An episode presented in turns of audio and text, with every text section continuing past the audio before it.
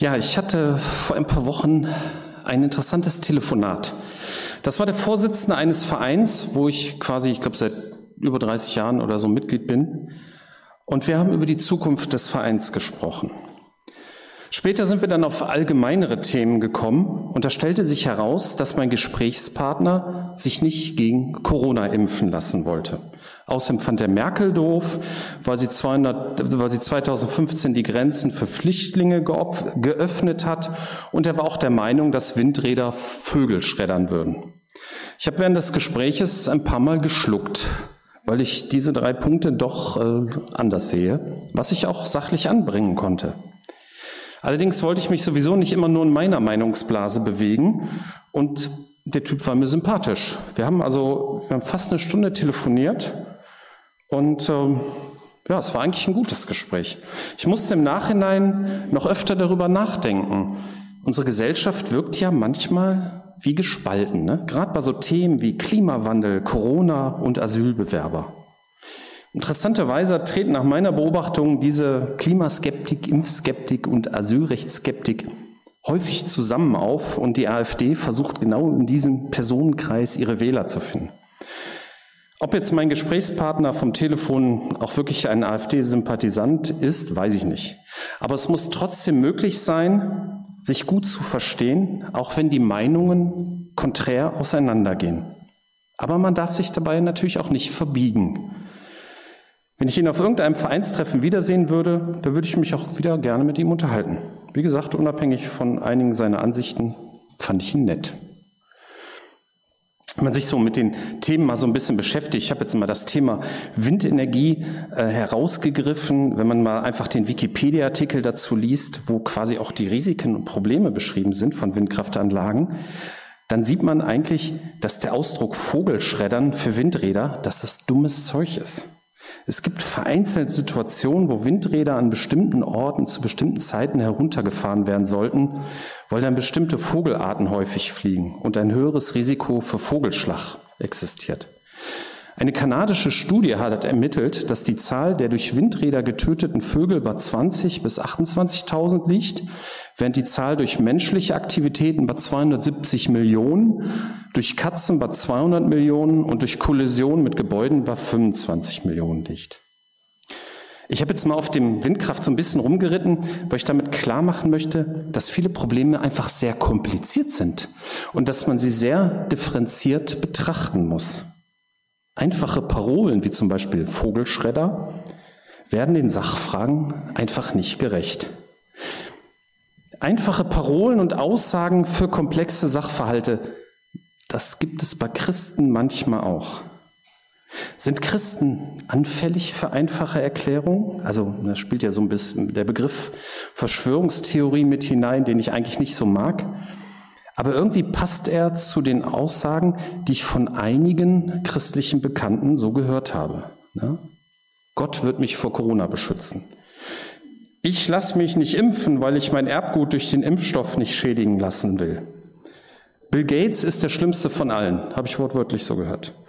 Oder als ich einmal bei einem christlichen Besuch, also es waren bekannte, christliche Bekannte, die vorbeikamen, dem wollte ich nicht die Hand geben, sondern habe den hier gemacht und so, dann, was kam für ein Spruch? Hast du Angst? Ich habe keine Angst. Und noch einiges mehr. Das sind so alles Aussagen von Christen und am meisten regt mich immer so die Betonung auf, dass man keine Angst habe. Ich habe keine Angst. Natürlich ist äh, Angst ein schlechter Ratgeber, das ist klar, aber es ist auch was ganz Normales. Ne, in, Luther schreibt sehr schön in Johannes 16, Vers 33, in der Welt habt ihr Angst, aber seid getrost, ich habe die Welt überwunden. Und ich glaube, das ist etwas, was uns immer wieder begegnet, die Angst. Und diesen Jesu Trost, den müssen wir auch uns immer wieder neu vergegenwärtigen und neu erleben. Ja, wie, typisch, wie typisch sind denn solche Aussagen für Christen? Wie anfällig sind Christen für vereinfachte Aussagen, für Verschwörungstheorien? Also zum einen muss man festhalten, dass wir Christen quasi Geheimwissen haben. Ne, es steht in 1. Korinther 1, Vers 21, obwohl die Welt von der Weisheit durchdrungen, Weisheit Gottes durchdrungen ist, konnte sie ihn durch ihre Weisheit nicht finden. Gott hat eine Botschaft, die unsinnig erscheint, dazu benutzt, alle zu retten, die daran glauben. Und da wir Christen zumindest in den meisten Teilen der Welt in der Minderzahl sind, bedeutet dieser Vers auch, dass die übergroße Mehrheit das Evangelium für Unsinn hält und es deswegen für diese große Mehrheit leider verschlossen ist. Wir wissen, wir Christen wissen, dass das Evangelium wahr ist und natürlich wollen wir nicht, dass es Geheimwissen bleibt. Aber für viele Menschen, ja, die kapieren das Evangelium nicht oder wollen es nicht kapieren. Nun könnte man als Christ dazu verführt werden, dass man auch andere Aussagen von Christen einfach so als wahr hinnimmt, obwohl diese ja dann vielleicht dann doch mal Unsinn sein könnten. Und ich glaube, wir müssen hier ziemlich demütig sein. Es gibt tatsächlich nur wenige wirklich wahre Aussagen, hinter denen wir nicht zurück dürfen. Das ist, Jesus Christus ist als Sohn des wahren Gottes, als wahrer Mensch auf die Welt gekommen und ist am Kreuz für unsere Schuld gestorben. Er ist wirklich von den Toten auferstanden. Das ist nicht nur irgendwie ein Symbol, das ist wirklich passiert. Das steht ganz klar in der Bibel. Und in den Himmel aufgefahren und möchte Gemeinschaft mit Christen haben. Eigentlich möchte er mit allen Menschen haben, aber es geht halt irgendwie nur mit Christen. Die Bibel ist wahr, allerdings nicht unbedingt unser Verständnis davon oder unsere Interpretation. Da müssen wir uns auch immer bewusst sein. Gott möchte, dass es in irgendeiner Form eine Gemeinde als Gemeinschaft der Christen gibt. Viel mehr eindeutige Wahrheit gibt es meiner Ansicht nach nicht. Bei allen anderen Aussagen und Themen müssen wir äußerst demütig sein. Wir wissen doch eigentlich nichts. Bei so vielen Themen können wir nur Informationen sammeln, uns austauschen und in defensiver, demütiger Weise versuchen, uns eine Meinung zu bilden. Nehmen wir als Beispiel die Aussage, Corona ist harmlos. Woran will man das festmachen? Die Mehrzahl der Wissenschaftler ist nicht dieser Meinung. Aber dann gibt es auch so ganz seltsame Prediger, habe ich auch schon gehört, die verknüpfen Corona irgendwie mit der Endzeit. Und es gibt auch Christen, die das glauben. Oder so Aussagen wie, der Impfstoff ist ja nicht lang genug getestet worden. Ich habe zwar Biologie mit Schwerpunkt Mikrobiologie als Nebenfach auf der Uni gehabt, aber so eine Aussage würde ich mich nie trauen. Da habe ich keine Ahnung von. Und andere Aussagen, wie zum Beispiel die Veränderung des Erbguts durch den mRNA-Impfstoff, das kann ich schon so ein bisschen als Unsinn beurteilen, zumindest so, wenn ich mein verschüttetes Wissen in, mit dem Wikipedia-Artikel über mRNA so ein bisschen auffrische. Zu manchen Aussagen fällt mir aber auch gar nichts mehr ein. Eine Aussage, die ich gehört hatte, allerdings nicht von einer Christin, oder das weiß ich gar nicht, ich hoffe nicht, war von einer Frau, die ihrem Freund beim Arzt zugerufen hat, lass dich nicht mit AstraZeneca impfen, sonst wirst du unfruchtbar. Da bin ich raus, also da fällt mir nichts mehr zu ein. Wir müssen uns auch über eine Sache bewusst werden. Wir glauben im Alltag echt viel. Wir fahren zum Beispiel mit Autos über Brücken und vertrauen darauf, dass die Ingenieure und Bauarbeiter bei der Konstruktion und auch bei der Wartung keinen Murks gemacht haben. Und in Genua in Italien ist ja 2018 trotzdem eine Brücke eingestürzt. Also ja, zweifeln und sich Gedanken machen ist in Ordnung, ist in jedem Fall in Ordnung.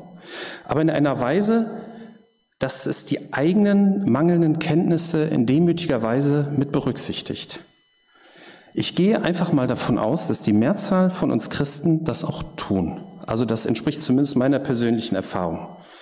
Also die Anzahl der Leute, die komische Ansichten haben, ist geringer, viel geringer als die, die sich so verhalten. Hoffentlich. Also, ja. Kommen wir mal zu meinem Gespräch zurück, das ich in der Einleitung beschrieben habe. Wie gesagt, eine gewisse Spaltung der Gesellschaft kann man ja schon bemerken, insbesondere im Themenbereich Klimawandel, Einwanderung, Corona. Aber es gibt auch andere Themen, die spalten. Mich persönlich nervt das sprachliche Gendern mit Sternchen oder Doppelpunkt. Ich habe mir jetzt für meinen Browser ein Plugin installiert, das die Genderformulierung aus den Webseiten herausfiltert. Auf mobilen Endgeräten geht das noch nicht, aber meistens surfe ich sowieso auf meinem Computer. Das ist eine einfache Lösung für mich. Aber ist das richtig so? Bin noch nicht so klar. Wir sollten aufpassen, dass wir uns nicht in Meinungsblasen einschließen. Wir müssen uns mit Demut mit Themen beschäftigen und wir müssen dabei auch lernen, inhaltliche Konflikte auszuhalten. Noch ein Beispiel aus der Politik dazu. Ne? Ich persönlich halte den Klimawandel für ein Problem und bin der Meinung, wir sollten noch schneller auf erneuerbare Energien umsteigen. Ne? Mehr Windräder, mehr Solardächer, mehr dezentrale Energieerzeugung. Politisch wäre ich in diesem Punkt wohl den Grünen ziemlich nah. Andererseits gibt es laute Stimmen bei den Grünen, die die Abtreibung vollständig liberalisieren wollen. Das geht für mich gar nicht. Deswegen könnte ich mich politisch auch nicht in einer grünen Blase wohlfühlen. Aber diese differenzierte Sicht auf Themen, die möchte ich behalten. Man wird wahrscheinlich auch im Programm der AfD vernünftige Punkte finden, aber die Mehrzahl der Punkte sind für mich nicht akzeptabel. Ich werde definitiv nicht AfD wählen. Aber ich finde es wichtig, dass man weiß, warum man etwas gut findet und warum eben nicht. Und dass man sich natürlich dabei seinem eigenen unvollständigen Wissen immer wieder bewusst wird. Das ist diese Demut, auf die komme ich in der Predigt auch immer wieder zurück. Das gilt insbesondere, wenn man mit Andersdenkenden in den Austausch kommt, also seine Meinungsblase verlässt. Man muss sich nicht verbiegen, aber man muss zumindest verstehen, was der andere denkt und im Idealfall auch irgendwie nachvollziehen können, wie er darauf kommt.